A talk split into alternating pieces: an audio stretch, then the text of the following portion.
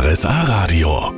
Land und Leute mit Tanja Gorges. Servus, es ist wieder soweit. Ich nehme Sie mit auf einen Ausflug in die schönsten Orte im Allgäu.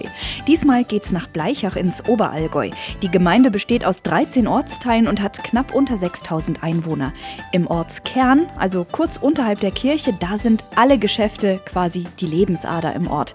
Und dahin mache ich mich jetzt mal auf den Weg. Ich will nämlich wissen, was die Bleichacher selber in ihrer Gemeinde gerne haben. Servus aus Bleichach oder Bileicher, wie es in den Anfängen genannt wurde. Der Hauptort der Gemeinde liegt im Illertal. Neben Burgberg sind Sonthofen und Immenstadt auch nicht weit. In allen Ortsteilen und Weilern leben hier knapp 6000 Menschen und von ein paar von ihnen will ich wissen, was für sie Bleichach ausmacht. Bleichach die Lage im Naturpark Nagelfluh. Ich würde sagen, all, allgemein ist Bleichach ein Ort, der gut gestaltet ist, der sich Mühe gibt. Und es ist alles vor Ort, alles, äh, was man fürs tägliche Leben braucht und gut erreichbar. Den Stausee auf, Segelsee, Ortwanger See. Ich finde es einfach toll. Ein tolles Lebensgefühl, wer hier wohnen darf. Also die Bleichacher sind vollends überzeugt von ihrer Gemeinde. Einer, der auch überzeugt ist, das ist der Bürgermeister. Und zu dem mache ich mich jetzt mal auf den Weg. Servus, heute aus Bleichach. Die Oberallgäuer Gemeinde liegt zwischen Sonthofen und Immenstadt, hat also Stadtflair und Dorfidylle.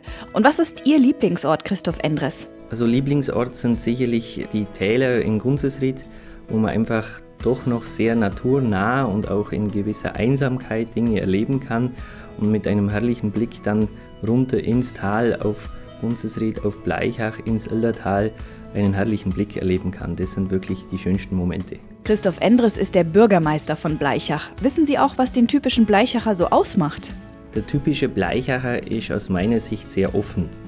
Wir haben natürlich, sagen wir mal, den Einheimischen, den äh, Allgäuer, der schon seit Generationen hier lebt, haben aber auch äh, entsprechend durch Industrie immer wieder wechselnde Arbeitskräfte hier gehabt und von dem her ist der Bleichacher schon offen geprägt.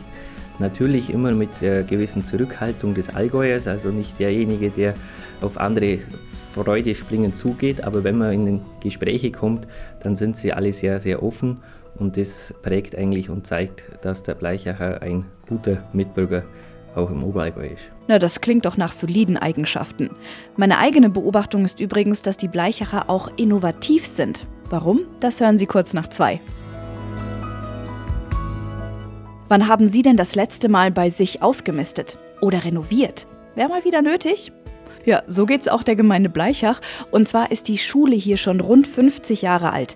Die Räume der Mittelschule sind sanierungsbedürftig. Und wenn man eh schon dabei ist, warum dann nicht auch gleich das Schulkonzept überdenken? Hm?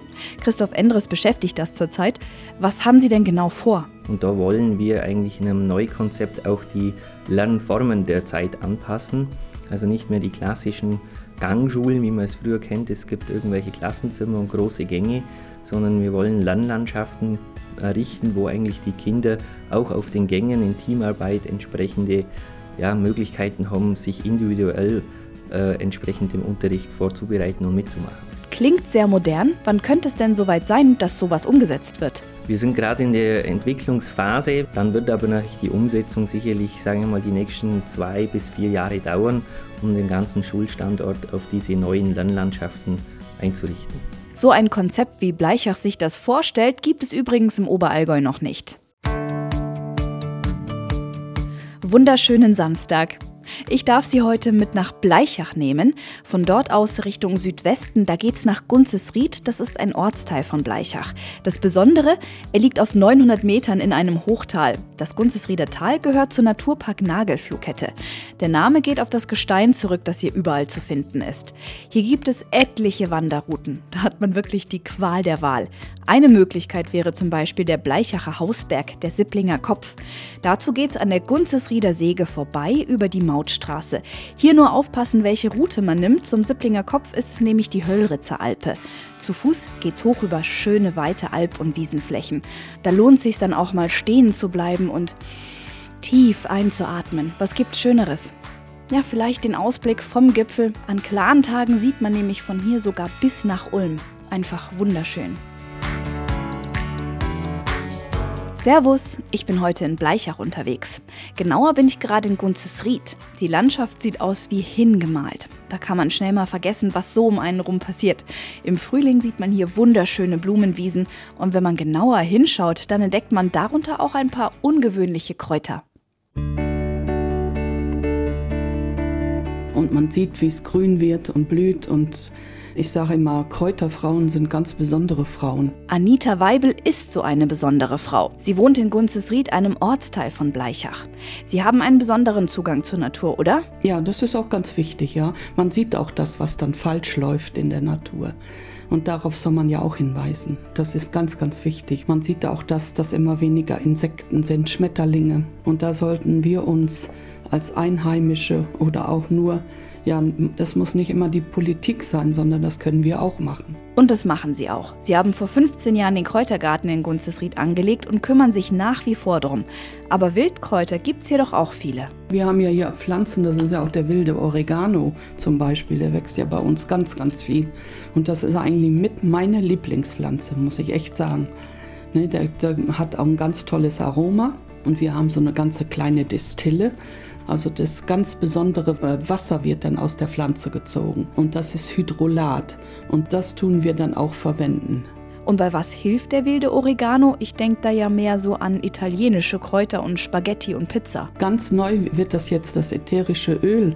Das wird jetzt eingesetzt in Krankenhäusern und Bekämpfung der Keime, der Krankenhauskeime.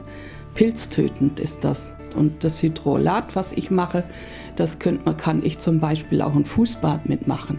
Oder wenn, wenn Sie das Kraut nur nehmen als Tee, hilft es bei Husten, Erkältungen. Also das ist, für mich ist das ein ganz besonderes Kraut also vielseitig einsetzbar. Die rosa-lila Blüten des wilden Oregano sind übrigens ganz gut zu entdecken, vor allem wenn Sie den Höhenweg in Gunzesried entlang wandern. Also doch einfach mal Ausschau halten. Servus aus Bleichach. Zur Gemeinde dazu gehört auch das Örtchen Gunzesried. Das ist ein bisschen höher gelegen, auf 900 Metern in einem Hochtal. Ein wirklich einzigartiger Platz zum Leben. Fast unscheinbar in der Ortsmitte gibt es hier eine Sennerei. Die hat richtig Tradition und da geht's jetzt hin. 125 Jahre gibt's die Sennerei Gunzesried schon. Nochmal 125 Jahre dürfen es gerne werden. Die Sennerei in Gunzesried ist ein Traditionsbetrieb.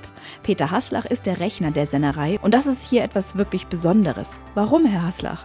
Es gab nur drei Rechner vor mir. Mein Vorgänger hat es tatsächlich genau 50 Jahre gemacht. Der war Mitte 70, wo er aufgehört hat.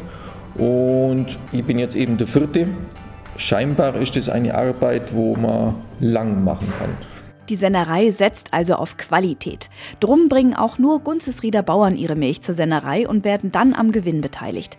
Trotz allem Traditionsbewusstsein, die Geschäftsführer müssen sich immer wieder was Neues einfallen lassen. Wir gehen manchmal äh, andere Wege und haben zum Beispiel ein Eis selber produziert. Wir haben bei uns in der Nagelflugkette ein eigenes Nagelflueis gemacht.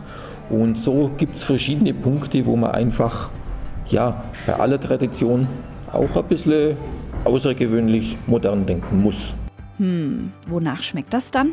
Nach Steinen. Es sind Mandeln drin, es sind gebrannte Mandeln drin und es sind weiße, braune und dunkle Schokolade drin. Also es ist kein Eis für ähm, schlechte Zähne.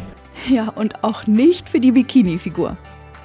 Und das war schon wieder mit Land und Leute. Die ganze Sendung gibt es wie immer auch online als Podcast zum Nachhören auf rsa-radio.de. Nächsten Samstag nehme ich Sie mit nach Füssen. Wie immer zwischen 13 und 16 Uhr. Ich freue mich auf Sie.